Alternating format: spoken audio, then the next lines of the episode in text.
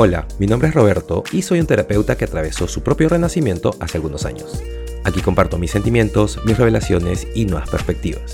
Creo más en lo casual por sobre lo clínico, creo más en ir contigo que hacia ti, y esto es sin ensayar, pero con un propósito, porque el crecimiento personal no debería ser tan complicado. Toma un cubo de hielo y sosténlo sobre tus labios. Obviamente no si estás manejando, eh, pero de hecho yo tengo hielo aquí, puedes escucharlo así que voy a hacerlo. Y quiero que notes... Bueno, obviamente nadie está haciendo esto excepto yo, eh, porque no creo que... Eh, o sea, ¿cuántas personas pueden tener ahora mismo un poco de hielo cerca, cierto? Y además, ¿cuántos de ustedes realmente van a hacer esto solo porque digo que lo hagan? Pero tengo un punto con todo esto, ¿ok? Uf, está muy frío.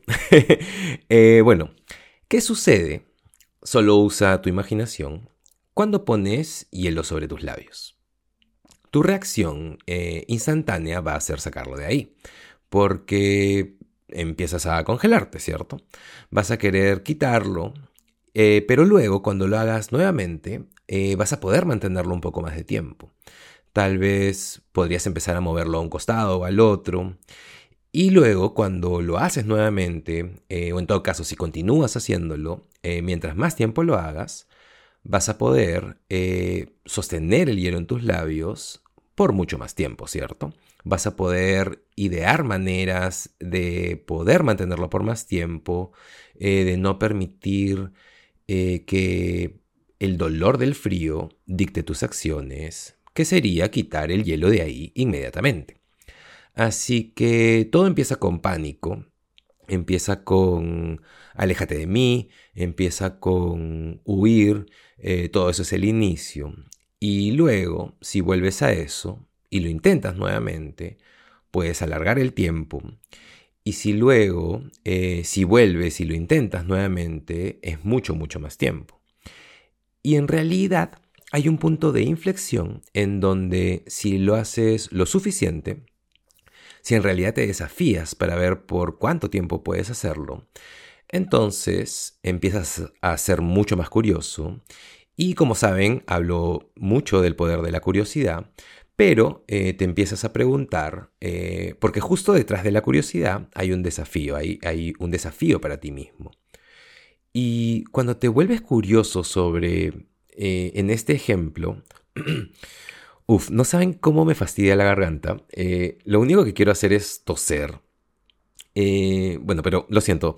En este ejemplo, eh, ¿saben qué cosa es rara? Cada vez que hago un episodio del podcast, no sé qué es, tal vez es porque estoy hablando tanto, pero mi garganta se atora constantemente. Y no es como que sea algo imposible y loco y solo voy a empezar a toser sin parar. Eh, sino más bien es como un pequeño fastidio que me desconcentra eh, totalmente y me hace olvidar todo lo que estoy diciendo, porque empiezo a pensar en cómo aclararme la garganta y continuar hablando eh, sin que lo noten. Pero es tan pequeño que puedo atravesarlo y puedo seguir hablando e ir acomodando mi garganta de una manera discreta en donde podrían no notarlo, en donde podrían notarlo, pero tal vez no tanto. Así que, hola, mi nombre es Roberto. Eh, cuando hablo me voy por las ramas. así, así es como funciona mi mente. Así que, sorry, not sorry. Y, bueno, ¿de qué estaba hablando? Eh, hielo, poner hielo en tus labios, la garganta. estoy siguiendo el hilo de mis pensamientos, siguiendo las migas. Ah, ya, ok. Si continúas haciéndolo, llegas a un lugar, eh, especialmente si te desafías a ti mismo, llegas a un lugar en donde te sientes curioso sobre cuánto tiempo puedes hacerlo. Y luego, después de eso, eh, empiezas a buscar soluciones. Porque así es como nuestro cerebro funciona. De hecho, somos la especie que más se adapta en el planeta. Y una vez que empiezas a encontrar soluciones, obviamente tu tiempo o tu performance para poder mantener el hielo en tus labios va a crecer eh, exponencialmente. Y recuerdo que hace un tiempo tomé una clase sobre la respiración, sobre la respiración consciente. Y el primer ejercicio era observar cuánto tiempo puedes aguantar la respiración. Y era... Eh, mi capacidad era muy pobre en realidad. Creo que fue un minuto o algo así.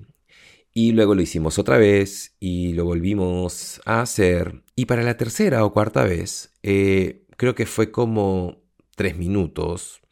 Eh, no sé, recuerdo que tripliqué el tiempo. O, bueno, recuerdo que fue algo ridículo, algo que nunca pensé que podría ser la primera vez que lo hice. Y mi punto con contarles todo esto, eh, y también usando esto del hielo como un ejemplo, es que esto es lo que hacemos generalmente en la vida.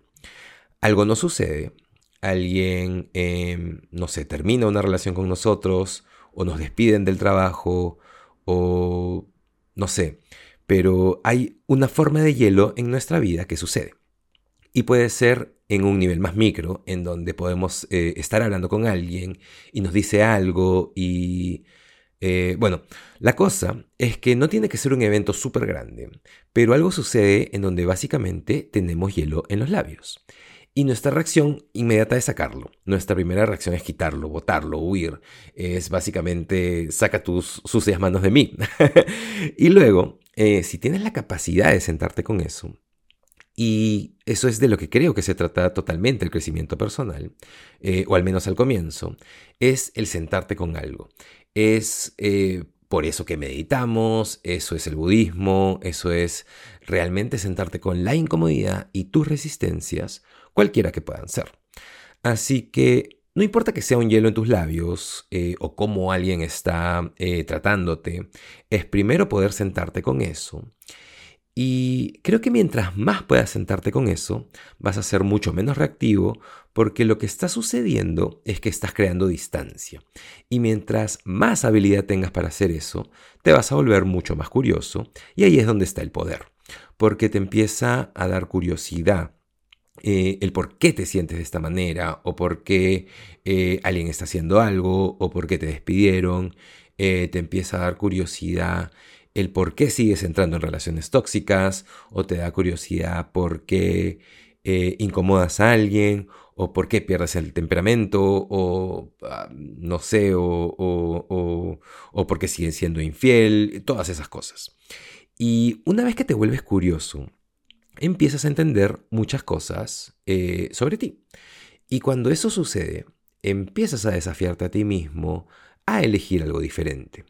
Eh, o tal vez, en algunos casos, a sentarte con las,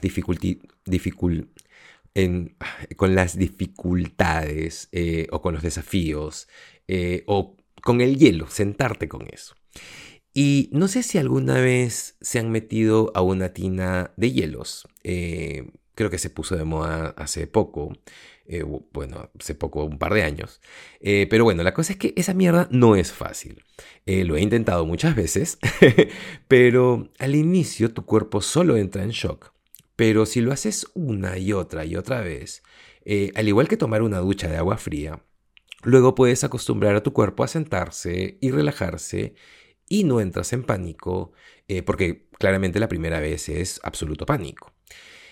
Y bueno, no sé qué cosa estás atravesando, eh, lo que sea que estés atravesando, sea una relación expirada, eh, o tal vez te quedaste sin trabajo, o perdiste a un amigo o a una amiga, lo que sea.